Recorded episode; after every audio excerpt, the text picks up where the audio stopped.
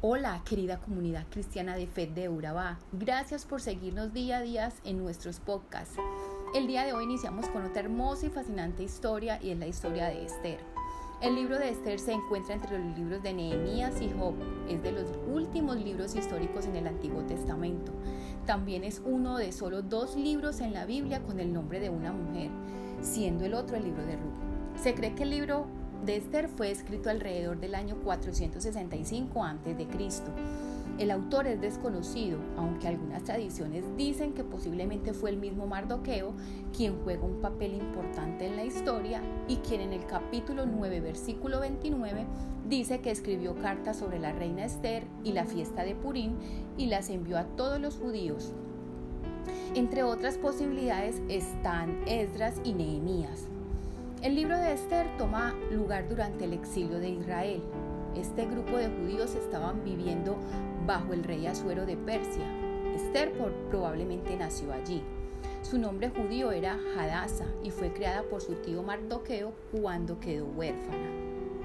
La historia de Esther es única en la Biblia debido a que el nombre de Dios no se menciona explícitamente y no lo vemos actuar en la misma manera como leemos en otros libros históricos. Pero Dios definitivamente no está ausente, porque cuando el pueblo estuvo en peligro debido a que Amán quería extinguirlos, Esther y los judíos se presentaron ante Dios con ayuno y Dios le respondió. Su gracia acompaña a Esther y a Mardoqueo y los usa para preservar a su pueblo amado, aun cuando están en exilio por consecuencias de sus pecados como nación. Esto nos indica que por más que lo parezca, Dios nunca está lejos y que tiene un propósito para todos los que estamos en Él. Adrentémonos entonces en esta fascinante historia, que comienza en el capítulo 1, la gran fiesta del rey Asuero.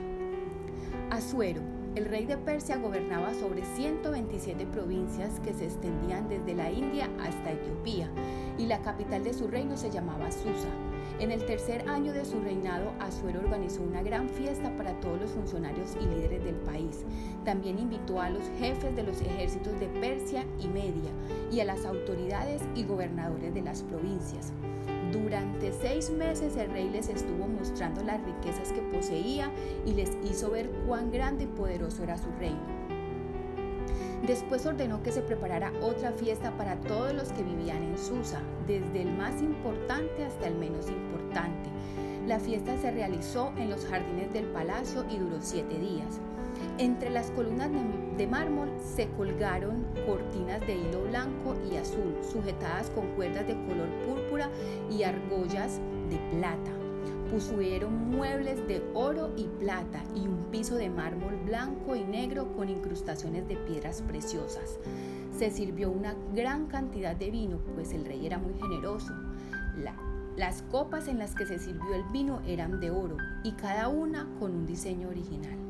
Sin embargo, el rey ordenó a los sirvientes que no obligaran a nadie a beber, sino que cada persona bebiera lo que quisiera. Por su parte, la reina Basti ofreció en el palacio del rey Azuero una fiesta para las mujeres de los invitados. Al séptimo día de la fiesta, el rey estaba muy alegre pues había bebido vino. Entonces llamó a siete hombres de su confianza. Meumán, Vixta, Arboná, Victa, Abacta, Setar y Carcas, y les ordenó que fueran a buscar a la reina Basti les dijo que ella debía venir, venir luciendo la corona de reina para que la gente y los príncipes pudieran ver su belleza, pues era muy hermosa.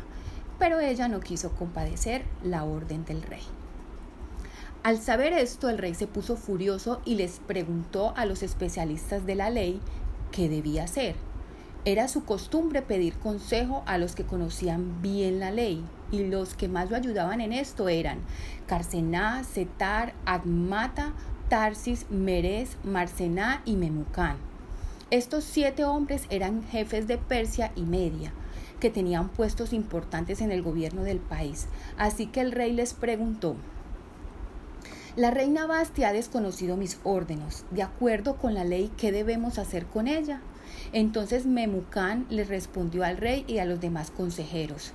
La reina Basti no solo ha ofendido al rey, sino también a todos los jefes y a toda la población.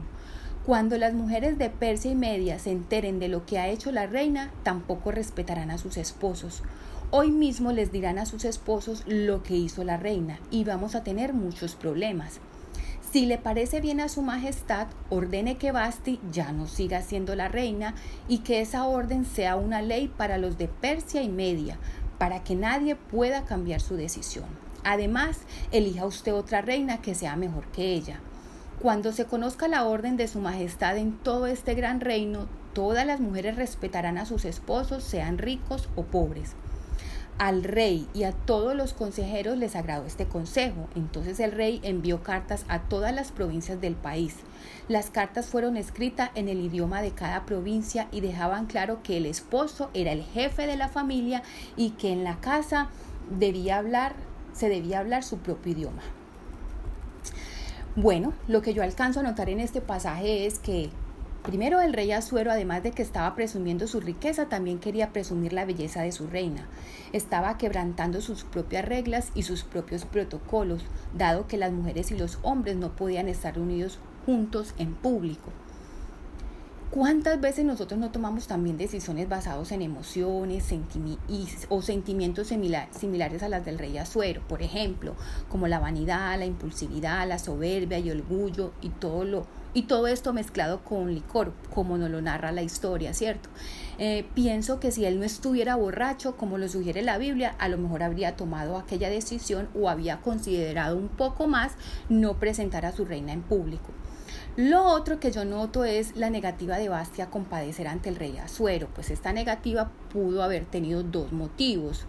Para mí el primero pudo haber sido defender eh, su honor como mujer y como reina, puesto que era una cosa muy vergonzosa para una mujer en aquella época en aquella época aparecer sin velo ante cualquier otro hombre que no fuera su marido, y por eso se negaría a rebajarse para exhibirse como una vulgar mujer.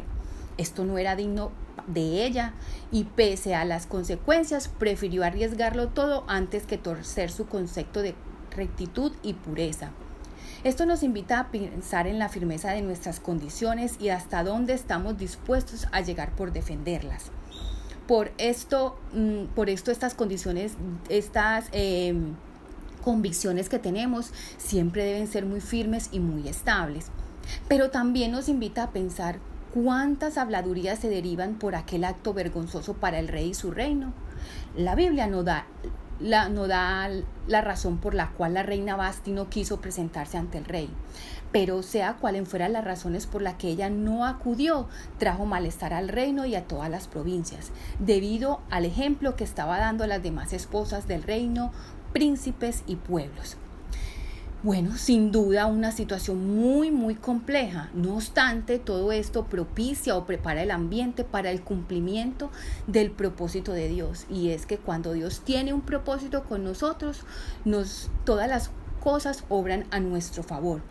Por eso te invito a conocer cómo se da el desarrollo y la forma en que Dios cumplió su propósito con su pueblo y con Esther en los próximos episodios.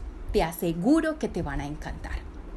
Recuerda entonces que nos puedes seguir en nuestras redes sociales, Facebook e Instagram como arroba.